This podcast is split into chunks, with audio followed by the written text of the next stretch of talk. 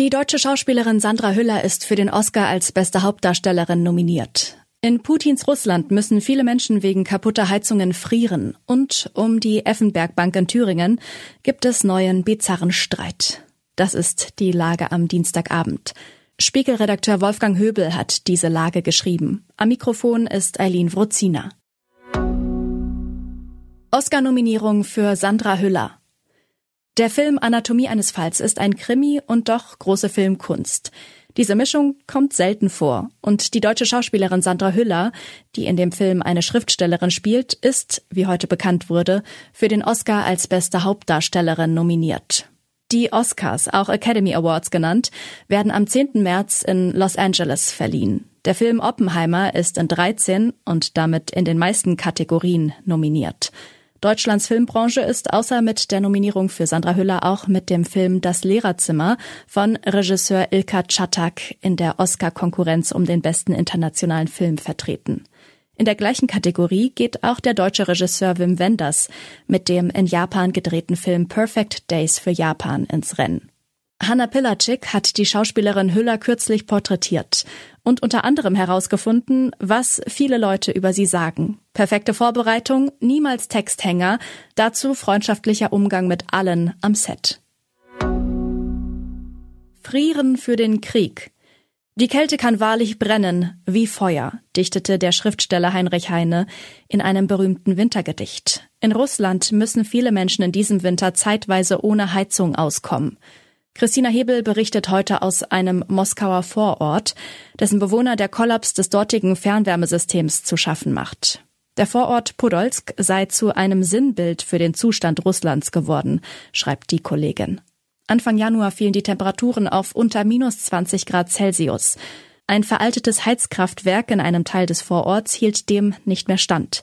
Mehr als 170 Wohnblöcke, ein Krankenhaus, Schulen und Kindergärten waren plötzlich ohne Heizung. Etwa 20.000 Menschen mussten tagelang in der Kälte ausharren. Zehntausende Russen sind in diesem Winter auch anderswo offenbar von ähnlichen Problemen betroffen.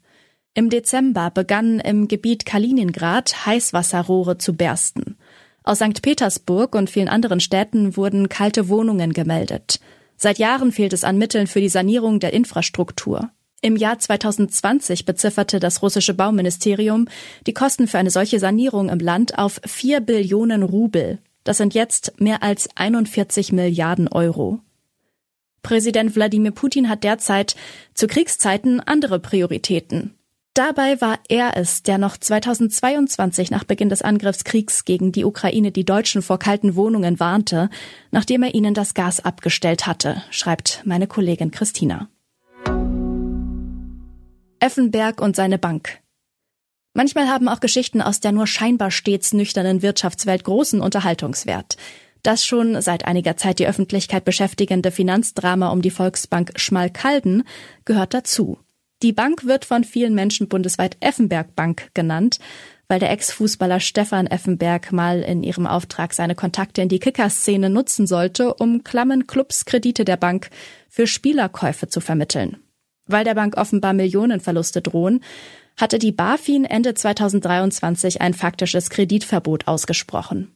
Möglicherweise möchte nun, so berichtet Tim Bartz, der höchst umstrittene Ex-Vorstandschef der VR Bank wieder stärker Einfluss auf die Geschicke des Instituts nehmen. Dabei hatten die Aufsichtsinstitutionen der Bank unter der alten Führung unter anderem eine mangelhafte Risikokultur vorgeworfen und Bedenken an der Verlässlichkeit der Geldwäschepräventionsfunktion sowie der Kundenstruktur der Bank bekundet. Was sonst noch wichtig ist. Hoffnung auf Rettungspaket stützt Chinas Börse. Chinas Aktienmarkt steckt in einer Krise.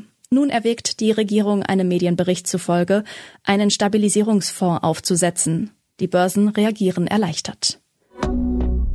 100 Millionen Euro Schaden täglich durch Bahnstreik. Der von der Lokführergewerkschaft GDL angekündigte Streik trifft die deutsche Wirtschaft hart.